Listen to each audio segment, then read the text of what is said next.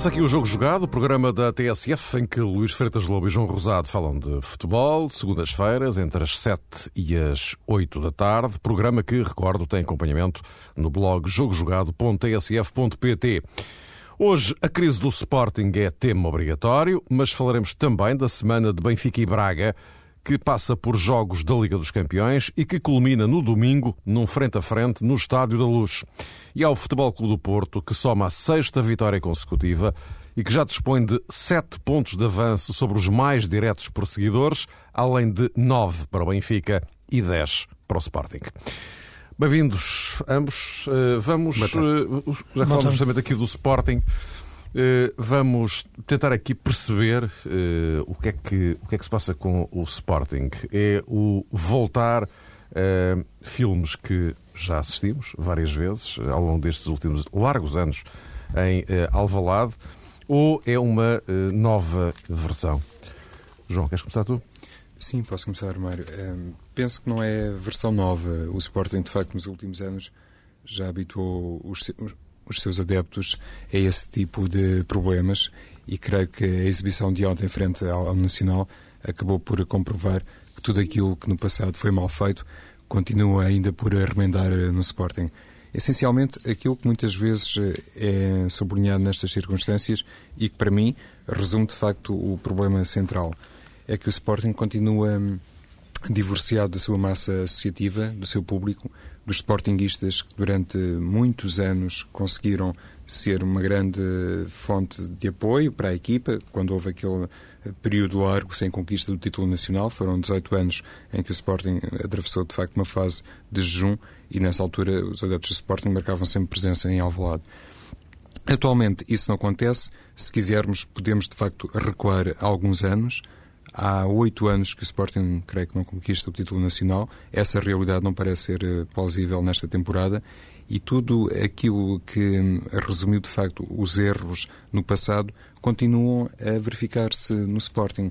Isso é um bocadinho incompreensível, porque se levarmos em consideração que os problemas atravessam toda a estrutura do clube, passam pelo aspecto, enfim, mais uh, diretivo, mas tem continuidade depois uh, no balneário, no chamado ambiente de balneário, e obviamente depois tem uma grande repercussão no que diz respeito à produção da equipa. Mas olhando para aquilo que se passou uh, não há muito tempo com jogadores, mesmo os mais experientes, no meu caso, da Uli Edson, olhando para aquilo que se passou com antigos jogadores do Sporting que foram convocados para outras funções e que não conseguiram nunca assumir, eh, digamos que, um estatuto de liderança. Aconteceu com Pedro Barbosa, aconteceu com Ricardo Sapinto. Pelos vistos, acontece também com Costinha. Ainda hoje foi noticiado pelo Jornal do Jogo um problema que aconteceu ontem no intervalo da partida entre o Lietzen e Yannick Jaló. E eu já falei aqui de várias eh, personalidades e de gente com muitos anos eh, de futebol. Alguns deles, inclusive, marcantes na perspectiva do universo violino. São figuras que, para os adeptos do Sporting, contam muitíssimo e muitas vezes quando abraçaram determinados projetos, eram vistos e considerados como as pessoas indicadas com o perfil ideal para tomar conta do Sporting. Seja como for, até ao momento não se verificou nunca uma correção uh, daquilo que muitas vezes também atrapalhava muito os planos de Benfica, isto sempre numa uh, situação de contraste com o Futebol do Porto. Teve sempre, digamos que, uma filosofia bem definida, um caminho uh, bem claro, no Benfica não acontecia e no Sporting também não acontece há muito tempo. Eu acho que mais de procurar as justificações de ter respeito à composição do plantel, à qualidade do plantel do Sporting, importa refletir sobre, se quisermos, estes oito últimos anos e pensar que o Sporting, antes de falhar em campo, uh, falhou sempre fora dele. E é isso que deve ser, na minha ótica, submetido à reflexão, porque lá está, não foi apenas um nome ou dois ou três que falharam. Foram uma série deles, inclusivamente uh, fora do departamento técnico, uh, fora do balneário. Por isso eu falei uh, em Pedro Barbosa, em Ricardo Sapinto, eu falo agora em Costinha, por todos estes. Hum, nomes, todas estas pessoas e todos estes dirigentes nunca conseguiram dar a devida cobertura aos treinadores que foram escolhidos para tomar conta do Sporting. E se olharmos bem, há muito tempo que né, no Sporting se escolhe, digamos que, um treinador com determinadas características. Um treinador português, essencialmente, depois de Boloni, foi o Fernando Santos, depois José Peseiro, Paulo Bento, Carlos Carvalhal, agora Paulo Sérgio, e, e, nenhum deles também teve o devido enquadramento. Eu acho que este é o, é o problema central do Sporting, sinceramente. Luís, portanto, não é só, isto, seguindo este raciocínio do João, a questão não são só apenas os nomes, é os nomes e o resto. Sim, eu penso que as equipas perdem os jogos ou perdem os campeonatos no relevado, mas, na, mas começam-nos começam a perder uh, muito longe disso. Começam-nos a perder exatamente na tal estrutura que, que, o, João, que o João refere. Pode-se eventualmente ganhar um campeonato ou outro, mas eu penso que para se, para se conseguir ganhar vários campeonatos eh, tem que se ter essa tal, esse tal suporte uh, muito forte. O João falou nos últimos oito anos é verdade, embora pareça-me que o problema do Sporting já é um problema histórico. O Sporting, nos últimos 30 anos, ganhou apenas três campeonatos. E, portanto, isso é que me parece, de facto, ser motivo para, para pensar. É evidente que, que não vou buscar eh, as causas do, dos anos 80 e enquadrá-las agora no, no, no século XXI, já em 2010, mas a verdade é que eu penso que há uma necessidade do Sporting se, se reinventar em muitos momentos, deixar-se de, de, espelhar ou de sentir-se tanto uh, em função daquilo que faz o Benfica e em função de, de quatro vezes segundo lugar só por ter ficado à frente do Benfica ser encarado como um, como um dado positivo ou como, algo, como alguma conquista. E parece-me que, este, que, esta forma de pensar ainda está muito enraizada na, na cultura sportinguista e eu penso que não, não faz muito sentido e o Sporting enquadrar-se mais, reinventar-se nos tempos modernos como uma equipa ganhadora, como uma equipa que tem que ganhar campeonatos. Penso que só é esse o ADN de uma equipa como o Sporting.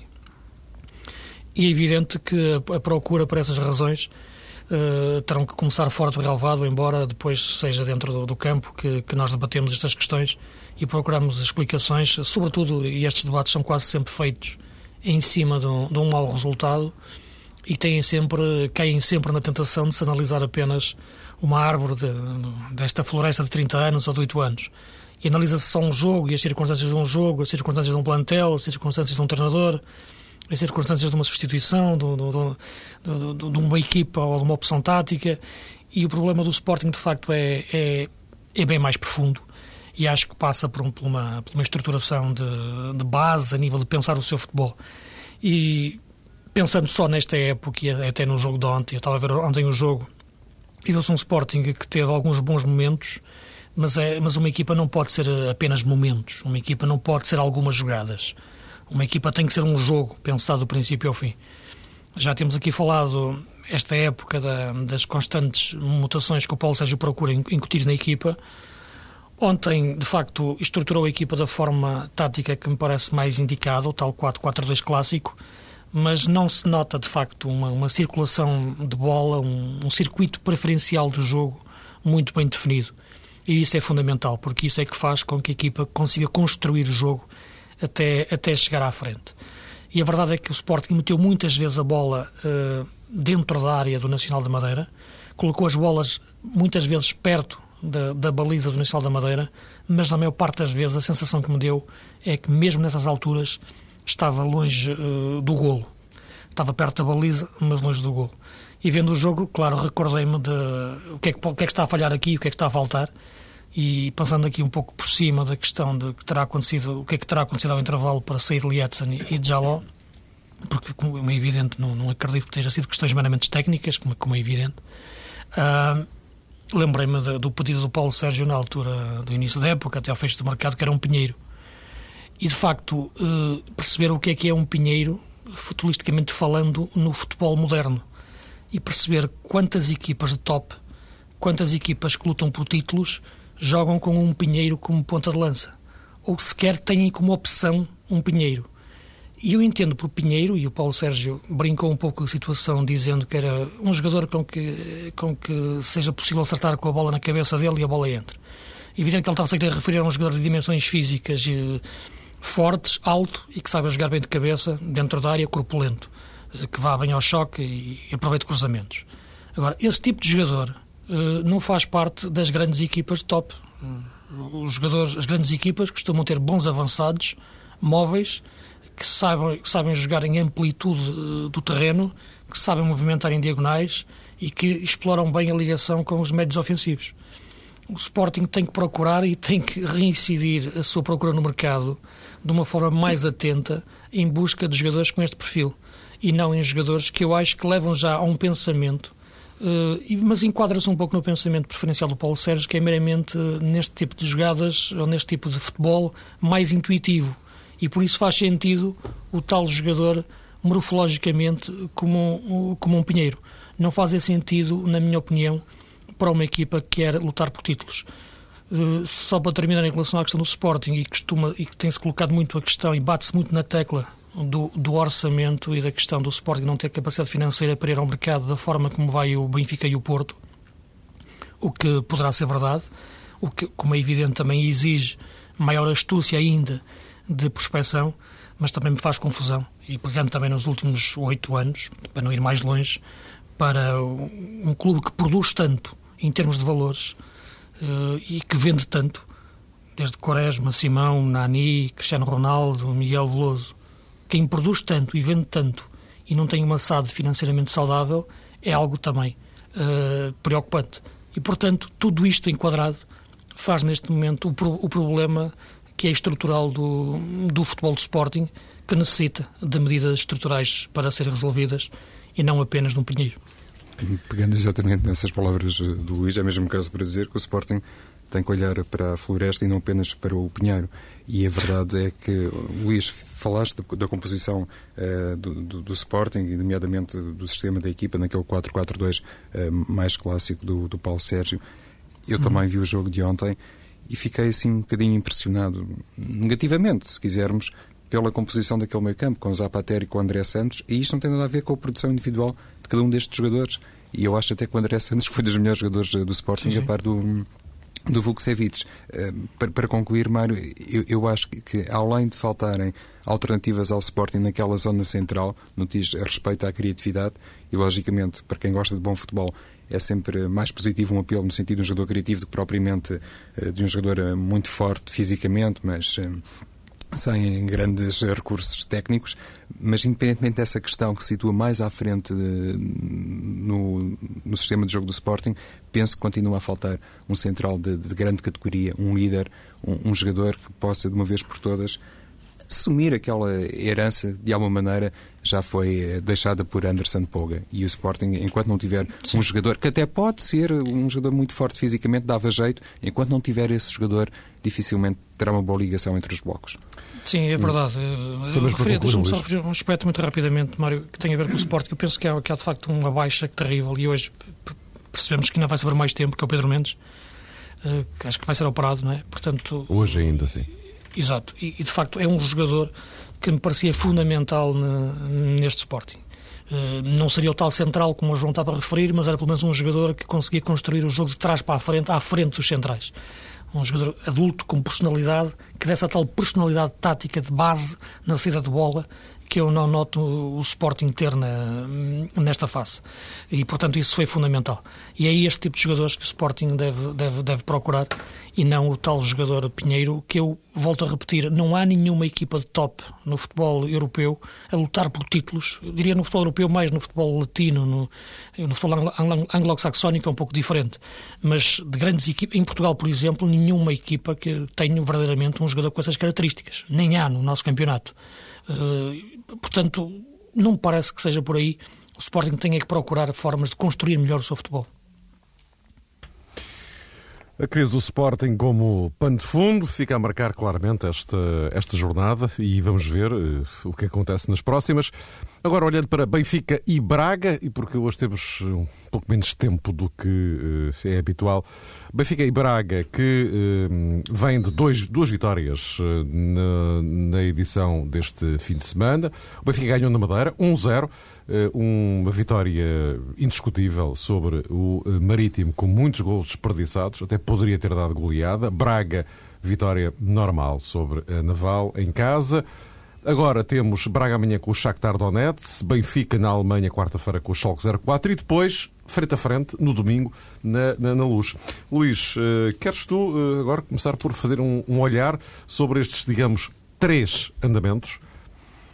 Sim, e é importante esse, esse aspecto a referir, porque eu penso que tanto o Benfica como o Braga, esta época, porque são as duas equipas que estão na Liga dos Campeões, de facto é, é, diferente eh, encarar uma semana com, com três jogos, com os dois jogos de campeonato e, e no meio intercalados com o jogo da Champions, com uma semana sem esse jogo da Champions pelo meio. E o Braga sentiu-se esta semana aí sem o tal jogo pelo meio, mais o Braga, que não está habituado a este tipo de, de ritmo competitivo, e pôde encarar o jogo com a Naval de uma forma mais tranquila, em comparação, por exemplo, do jogo da semana passada em Passos Ferreira, onde, onde quebrou claramente a meio da segunda parte, e não é por acaso que foi a meio da segunda parte, a partir de meio da segunda parte, que a equipa quebrou fisicamente e depois, taticamente, até empataram um jogo que estava a ganhar por 2-0.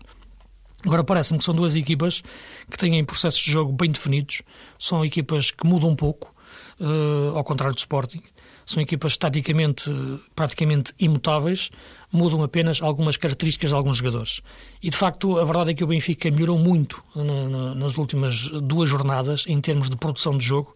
E eu, eu situo muito isso com a entrada do, do Fábio Coentrão. A dúvida que se pode colocar uh, é, mas um, uma equipa pode melhorar tanto apenas só porque mudou a posição de um jogador de lateral esquerdo para extremo esquerdo? Eu acho que sim, que pode. Pode porque, eh, como tínhamos vindo aqui a falar várias vezes, o Jorge Jesus estava a tentar jogar da mesma forma que jogava a época passada, só que lhe faltavam jogadores em determinadas posições, em duas, eh, que com essas características eh, que queria ter para repetir o jogo da época passada. O tal extremo, com profundidade rápido e com, num para um, e um médio que lhe desse um pouco mais de equilíbrio do ponto de vista da transição defensiva, pressionando mais alto. O Fábio, de facto, conseguiu dar-lhe essa profundidade pelo lado esquerdo. Defensivamente ainda não encontrou esse tal médio, mas está mais agressivo. Xavi Garcia subiu de forma e só isso fez com que a equipa estivesse melhor do ponto de vista defensivo a pressionar. Mas, de facto, o Fábio Coentrão reequilibrou a equipa na sua dinâmica ofensiva.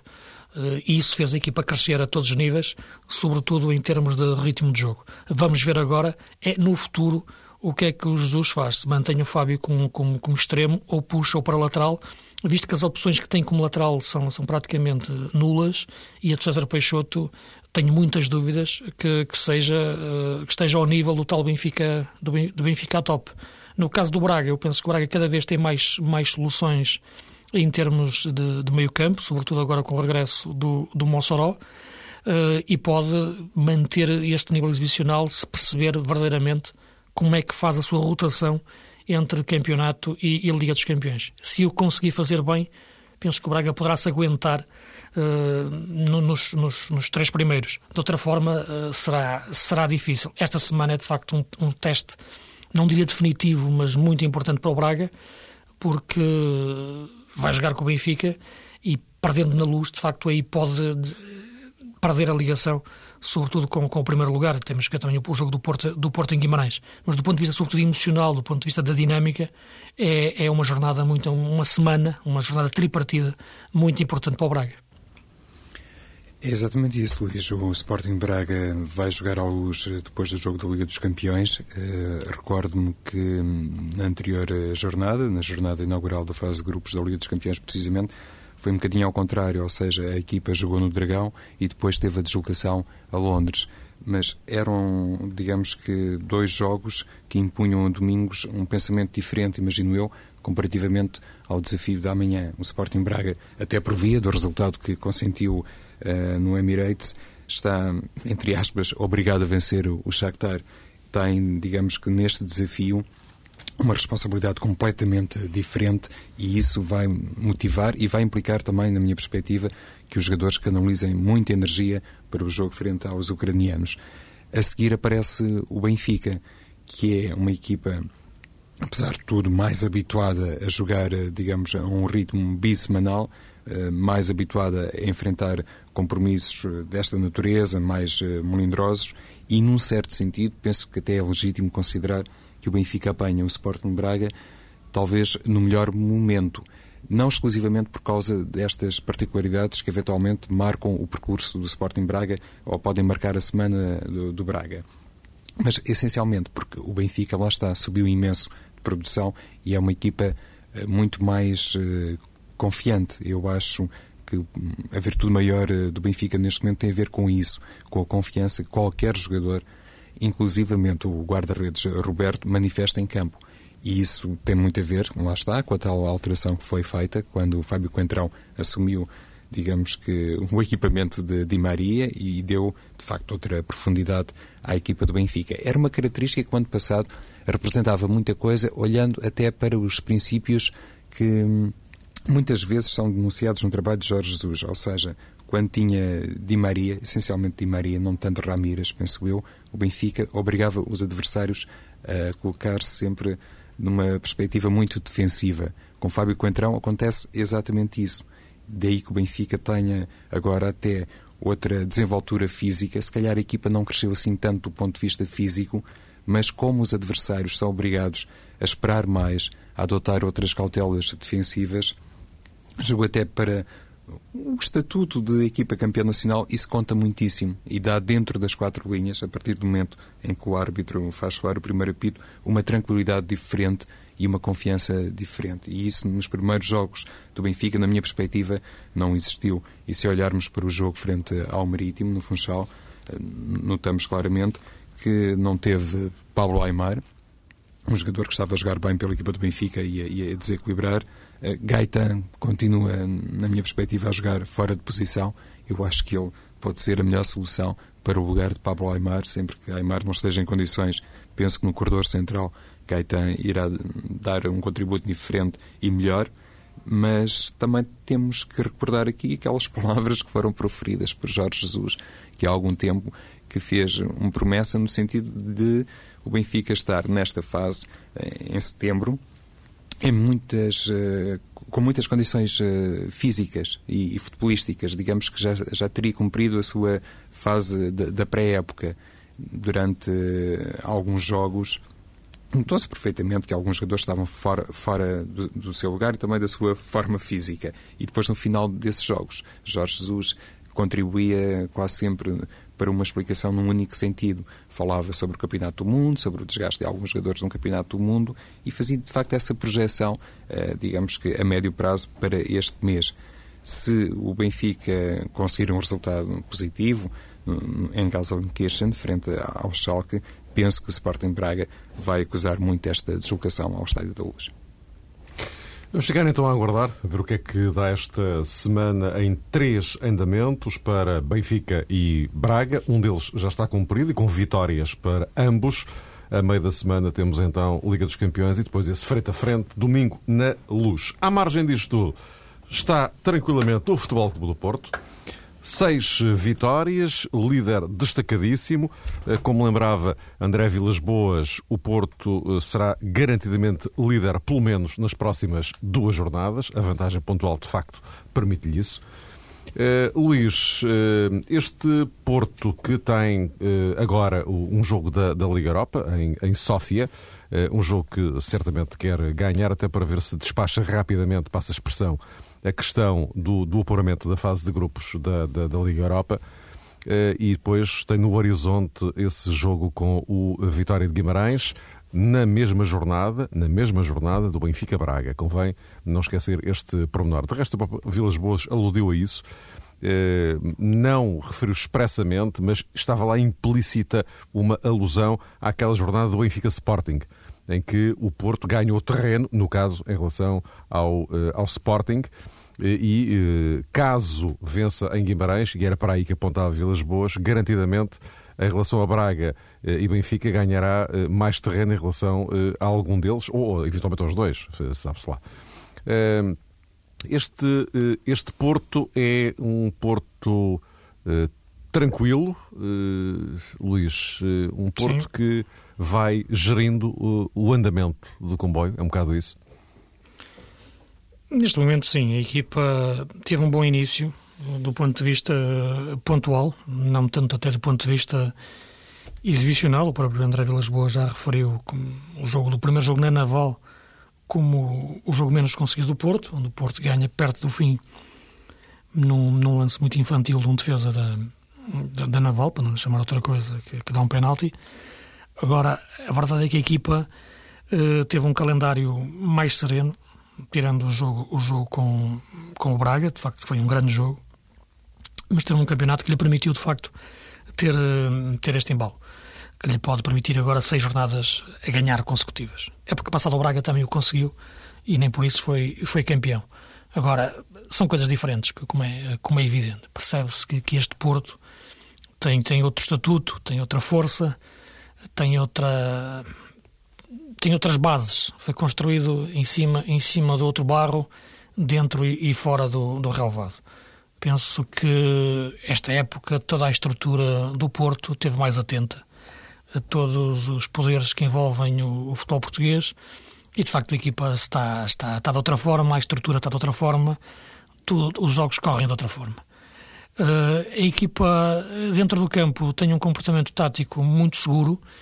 Isso é que eu já referi, que eu penso que foi a principal inovação do André Vilas Boas, a forma como estes jogadores, praticamente são todos os mesmos, tirando o caso do, do João Moutinho, uh, deixaram de jogar em transições rápidas para jogar até de uma forma demasiado lenta na saída para o ataque. Eu acho que a equipa precisa de ganhar um pouco mais de profundidade no primeiro passe após recuperar a bola perto da sua área, início de transição de defesa-ataque, eh, e ser talvez até um pouco mais agressiva do ponto de vista defensivo.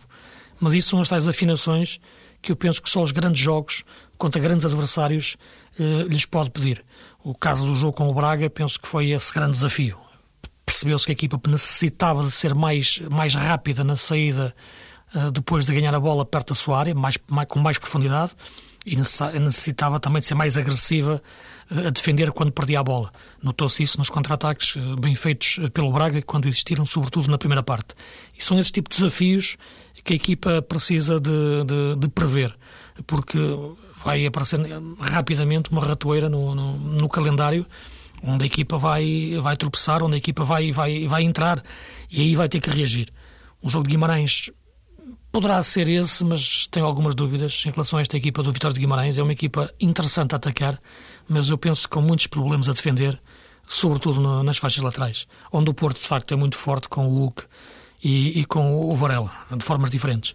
O, o, Guimarães com o Alex e com o Bruno Teles têm tido muitas dificuldades a defender nos flancos e eu penso que por aí poderá estar muita da explicação para, para o jogo do, do Guimarães-Porto, mas também acredito que o Manuel Machado esteja atento a isso, para tentar fechar a porta de outra forma sobre, sobre os flancos.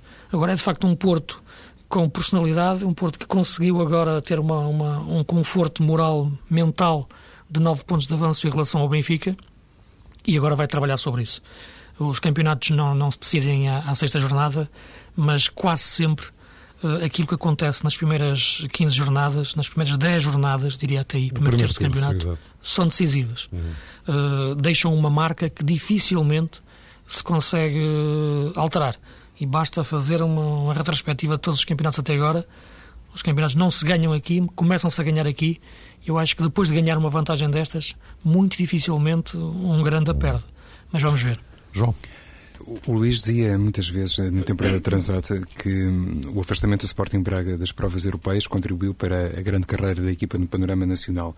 Eu apetece-me copiar um bocadinho dessa perspectiva a propósito do Futebol do Porto, neste sentido, claro. Uhum. O Porto sem Liga dos Campeões, eh, eh, e apesar daquela candidatura que já foi feita e com toda a legitimidade por André Vilas Boas à vitória final, é uma equipa mais eh, descansada que não se divide tanto numa frente tão importante como é, obviamente, a Liga dos Campeões e como é o Campeonato Nacional, digamos que até por força do estatuto, porque é uma equipa, logicamente, a Liga dos Campeões, com muitas presenças na prova. O Futebol do Porto quase sempre obrigava o seu treinador, durante três épocas, a Jesualdo Ferreira, a fazer, digamos que, uma divisão dos argumentos e olhar muito para uma carreira hum, minimamente notável na Liga dos Campeões. Este ano não acontece isso. Há apenas, entre aspas, a Liga Europa e a equipa pode canalizar uh, quase tudo para o Campeonato Português, até porque perdeu o título na época transata e está naturalmente obrigada a olhar para a Liga Nacional como o primeiro grande objetivo da época. Mas penso que faz bem, considerando inclusive a entrada de um jovem treinador como André Vilas Boas, essa perspectiva mais descansada, não ter que disputar a Liga dos Campeões e, sobretudo,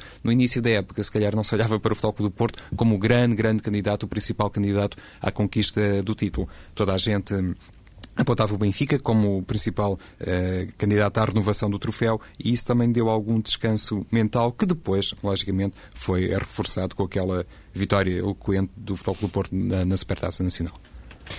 Estamos eh, praticamente em cima da hora. Apenas eh, lembrar que na próxima segunda-feira eh, e porque uh, temos dois jogos uh, nesse dia. Temos um Beira-Mar Sporting e um Vitória de Guimarães Futebol Clube do Porto, que a TSF naturalmente vai transmitir, tal como na véspera, domingo, o Benfica Braga.